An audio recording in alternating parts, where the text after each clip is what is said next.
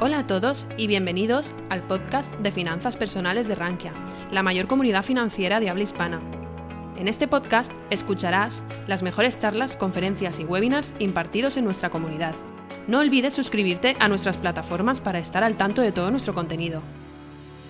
Buenas tardes a todos, muchas gracias por estar aquí. También como ha dicho Sergi anteriormente, hoy una tarde de junio, sábado en Barcelona, lunes festivo, o sea que súper agradecida por vuestra presencia también a los que estáis en casa y arranque sobre todo por contar conmigo para esta ponencia. Bueno, primero os quiero hablar un poquito de, mí, de mi trayectoria. Em, al final yo, bueno, soy de Barcelona, eh, empecé en banca con 21 años y, bueno, entré directamente primero en ventanilla, después pasé como comercial, después banca privada y después de siete años eh, decidí pues, irme a Estados Unidos.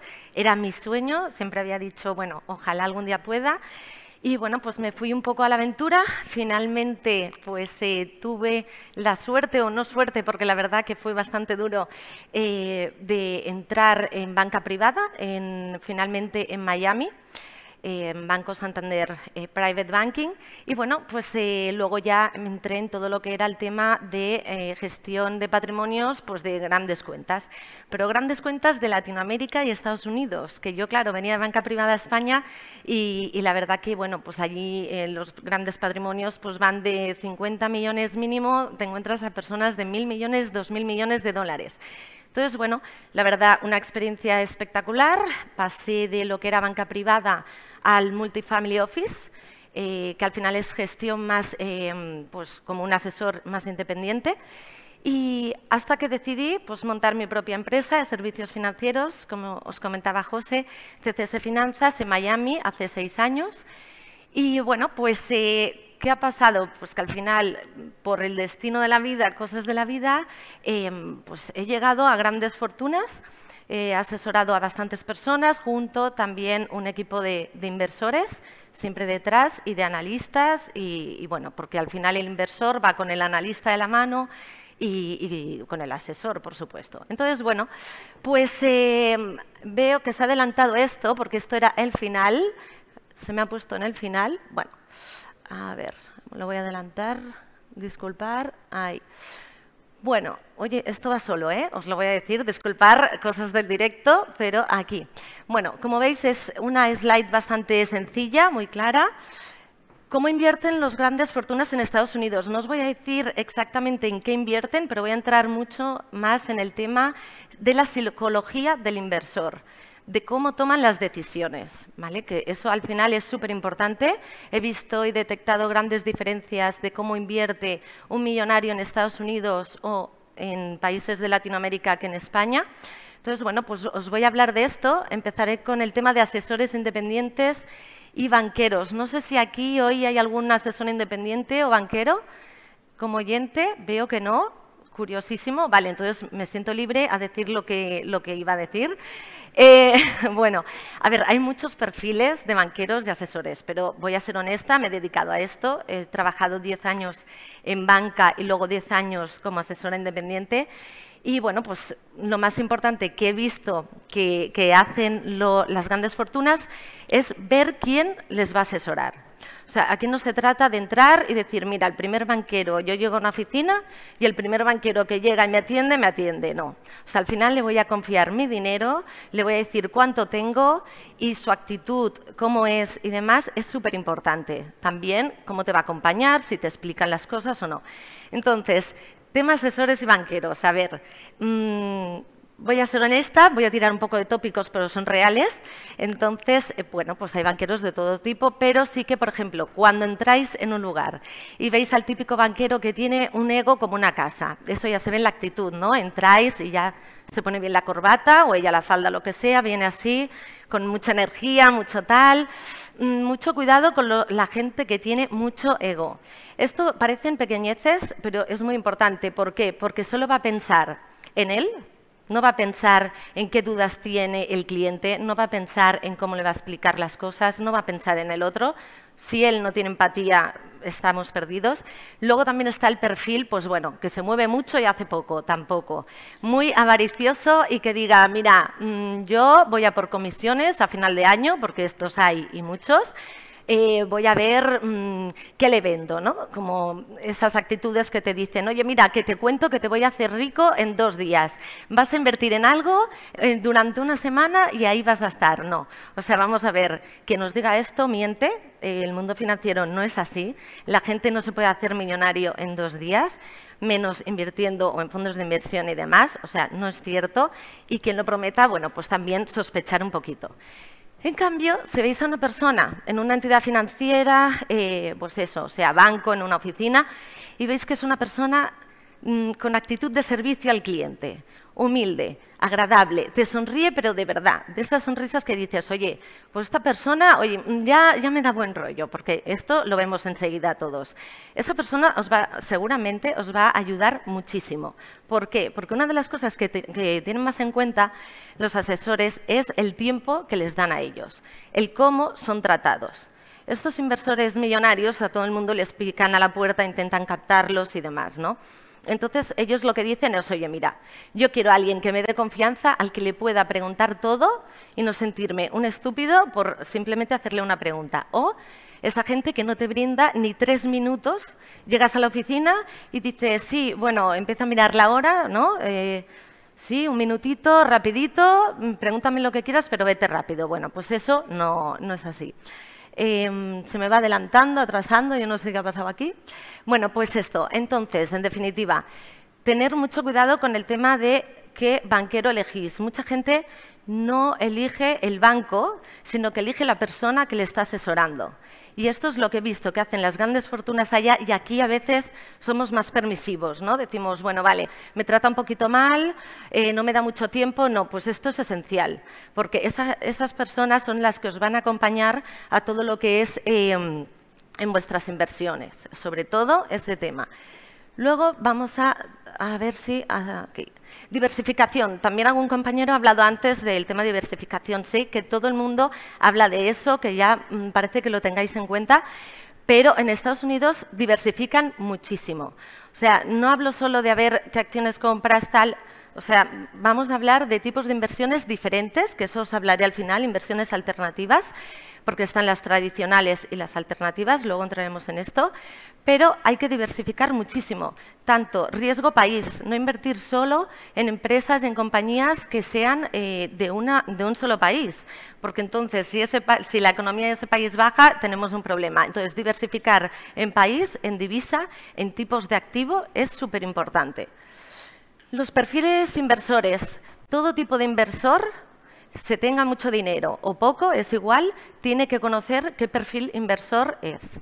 Entonces está el conservador, moderado y agresivo.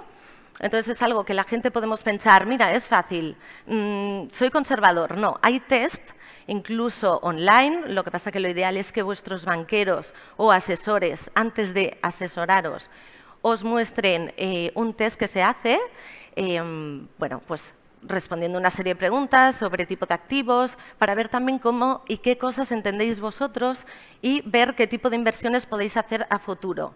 Porque lo que no tiene sentido es que un conservador se ponga a, invertir en criptomonedas, por ejemplo, que luego hablaremos también del tema de la coherencia.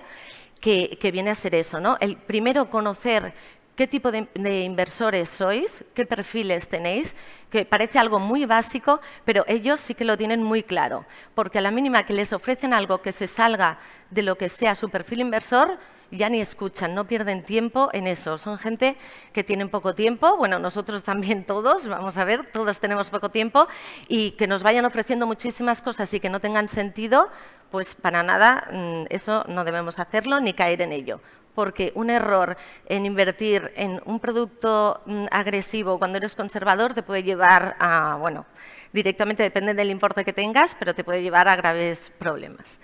La coherencia mm, es algo que, como os mencionaba, ¿no? muchísima gente a mí me ha dicho, oye, mm, a mí es que me da miedo perder mi dinero, yo soy muy conservador y demás. Y luego te enteras al cabo de un mes que han invertido en lo que os decía, pues en Bitcoin, oye, bueno, o en según qué productos que te juegas el 100% de la inversión. Y dices, bueno, lo que sí que he visto que son muy claros y muy coherentes. Piensan muchísimo con la cabeza, no tanto con el corazón, sí con los valores. Los valores lo tienen muy en cuenta, temas de sostenibilidad, impacto social y demás, pero mm, la conciencia y la coherencia es lo más importante que hay.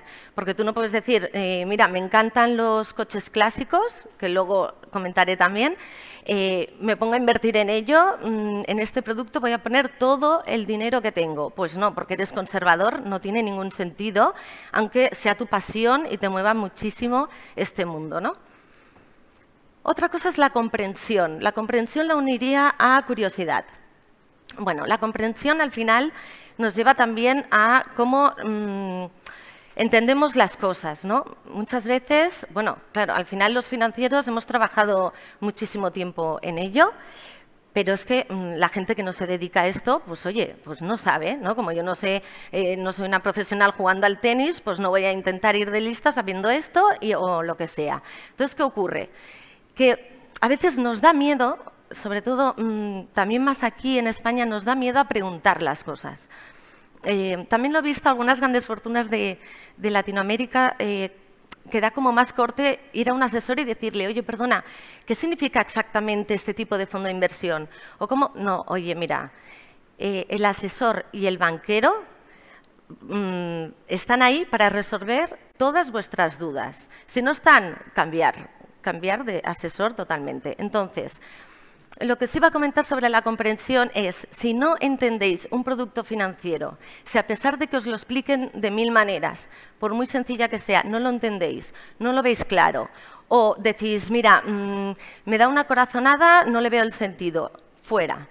Hay muchísimos productos financieros en los que podéis invertir y más vale que no entréis en aquellos que no, que no entendéis. Entonces, el tema de la comprensión y de la curiosidad, que la curiosidad es eso, estar mucho al día, preguntar, buscar información. Oye, ¿en qué están invirtiendo ahora la gente? Eh, ¿Qué está saliendo? Ahora estamos en la cuarta revolución industrial, biotecnología, inteligencia artificial. Pues oye, voy a buscar información sobre esto, voy a preguntar a, a, mi asesor, a mi banquero, a un experto sobre el tema, porque al final la curiosidad te hace conocer cosas y llegar a tipos de inversión diferentes que no todo el mundo llega. Al final otra cosa que he visto mucho, que en España se invierte mucho siempre las mismas cosas, ¿no? Pues, eh, eh, pues, bienes inmobiliarios, pues de lo que conocemos. Pero hay que diversificar muchísimo, como os decía antes, pero sobre todo, si, si, no tenemos esa curiosidad, si no nos informamos de lo que está pasando actualmente en la economía global y demás, estamos perdidos porque nos estaremos perdiendo unas oportunidades de inversión que están llegando ahora, que es donde ahora mismo deberíamos estar, ¿no? Invertidos. La confianza, bueno, la confianza por varias partes, sobre todo, el tema de la confianza es si tú, lo que os decía, que si mm, tú no te sientes cómodo invirtiendo en algo, no lo hagas, pero también os digo una cosa, eh, si tú no conoces el mercado, tampoco. ¿Qué quiero decir? Mm, si tú no conoces lo que está pasando en Colombia, pues sinceramente invertir en Colombia es una locura. Lo importante de un inversor también es estar tranquilo. Lo que he detectado de estas grandes fortunas, que ellos dicen, oye, mira, yo conozco Colombia, Estados Unidos, pues sé lo que está pasando, me leo las noticias, mm, bueno, porque tengo una casa aquí, una casa allá, tal, y entonces yo invierto en estos dos países. Perfecto. Ahora, no nos podemos meter en cosas que no nos dan confianza, más que nada porque no llegamos a ellas o no entendemos, ¿no? El tema de la paciencia. La paciencia, otra cosa que he detectado. Mm, queremos todo muy rápido, mm, cada vez más. Queremos muy buenos resultados, mucha rentabilidad y demás en muy poco tiempo. A ver, ¿cómo lo digo así finamente? En muy poco tiempo mm, ganar mucho, pues no va a ser, no va a ser. Eh, y, si, y si es, porque has tenido muchísima suerte, eh, bueno, mm, yo creo que te has llegado a arriesgar muchísimo invirtiendo en algo que te lo has jugado. Entonces, bueno, mm, ¿qué ocurre con el tema de la paciencia? Pues que la gente en Estados Unidos invierte más a largo plazo.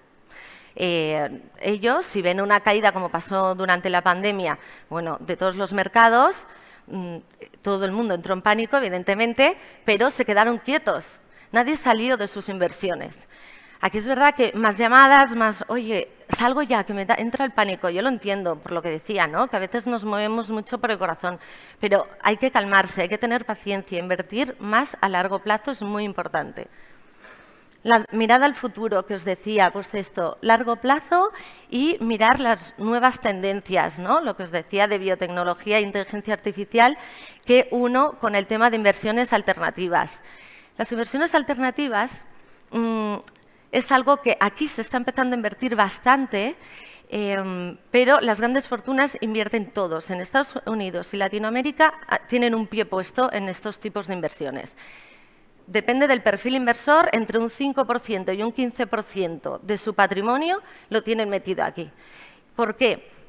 Porque cuando las inversiones tradicionales van mal, las alternativas son las que hacen subir las carteras. Entonces, en este sentido, claro, mm, son un tipo de inversión muy peculiar, muy interesantes, a mí me gustan mucho. Hay desde inversión en arte, eh, yo os voy a hablar de algunas inversiones que aquí no estamos tan acostumbrados, porque quizás tampoco nos lo explican. Pero bueno, hay muchos fondos de inversión en arte. Por ejemplo, mm, pues se crea un fondo de inversión de, que, bueno, pues compran, me invento ahora, 20 cuadros de artistas emergentes. Y dice, mira, pues como está diversificado, hay muchísimos artistas distintos de diferentes países, creemos que a largo plazo todo es a largo plazo, eh, les va a ir fenomenal y a la vez que cuando vendan estos cuadros me va a dar un retorno, perfecto. Oye, o hay alguien que dice, mira, a mí me apasiona el mundo del cine. El mundo del cine, que a mí me apasiona también, mm, muy poca gente aquí invierte en cine. En Estados Unidos se invierte muchísimo. Ese, Em, bueno, es otra de las inversiones alternativas que son bastante fuertes allá. Aquí podemos invertir a partir, o sea, desde mínimo 10.000 euros, que a veces pensamos que hemos de, invertir muchísimo dinero o para entrar en, según qué fondos, pues nos piden mucho, ¿no? Y no está a nuestro alcance.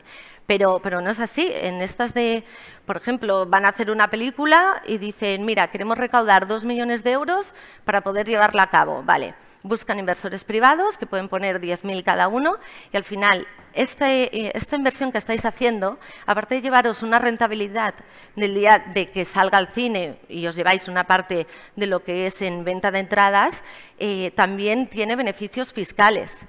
Entonces, es una de las cosas que a lo mejor no nos cuentan tanto, pero es muy interesante saber para diversificar en nuestras carteras un poco o fondos de inversión de coches eh, clásicos, coches antiguos. Eh, esto gusta muchísimo en Estados Unidos, lo que es eh, crear, hay mucha gente que tiene, bueno, mucha gente afortunada que está en el otro lado del charco, que no es lo habitual, eh, que tienen, pues, oye, 20 mm, coches en su, en su garaje y dicen, oye, mm, porque soy un apasionado y demás, pero otros que tienen menos dinero dicen, oye, a mí me encanta todo lo que es el mundo del coche antiguo, coche clásico, pues se crean fondos de inversión, de los cuales hay bastantes, tanto en España como, en Estados Unidos, invierten, cada uno pone un ticket de 25.000 euros y invierten en estos fondos de inversión y compran entre todos 20 coches antiguos. ¿Qué hacen? Al cabo de X tiempo, cuatro o cinco años, a la que van encontrando compradores interesados en esos vehículos de forma independiente, Van vendiendo, compran otro, venden uno, compran otro. Y entonces van moviendo la cartera de una forma muy dinámica y al final pues, eh, tienen rentabilidades algunos muy interesantes.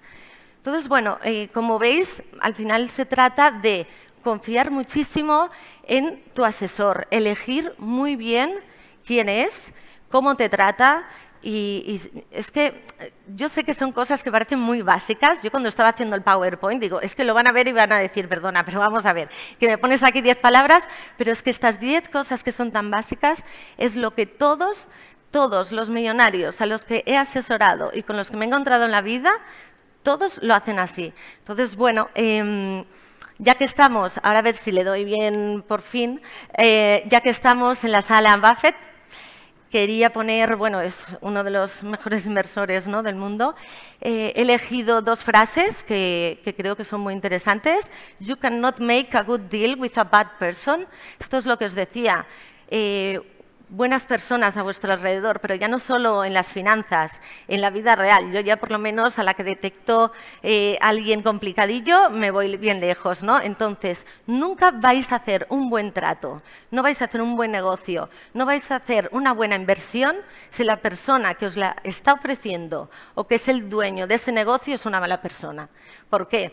Evidentemente, pensará en su propio beneficio eh, no tendrá ningún tipo de frenada a la hora de quedarse con todo vuestro dinero, así lo digo de, claro. Y bueno, pues eh, os va a perjudicar en vuestra cartera y en vuestra vida en general, tanto en la vida como en, las finanzas. Y la segunda es risk comes from not knowing what you are doing. Bueno, mm, lo que os decía también de diversificación, del riesgo, del saber, del conocer, del preguntar, del interés. Esto es súper importante. O sea, si tú no sabes en qué estás invirtiendo, si tú no entiendes eh, en qué mercado estás trabajando, cuánto vas a poner en dónde, cuánto te están cobrando, las comisiones, yo sí que lo veo muy importante.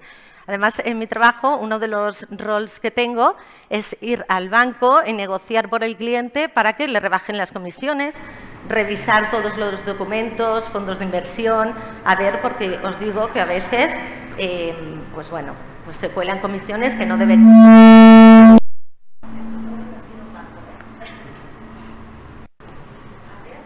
ahora? Ahora me oís, ¿no? Vale. Bueno, pues esto, el riesgo viene de no saber lo que estáis haciendo, ¿no? Entonces, bueno, para acabar ya, em, simplemente deciros que he escrito un libro, no es que os lo quiera vender ni mucho menos, pero bueno, eh, como todo en la vida es más disfrutar, leer, estar con la familia, hacer deporte y demás, más que las finanzas, os dejo esta novela que me divertí muchísimo escribiéndola y para que os evadáis un poquito. Y bueno, muchísimas gracias a todos por escucharme, venir esta tarde y gracias también a los que estáis en casa. Muchas gracias.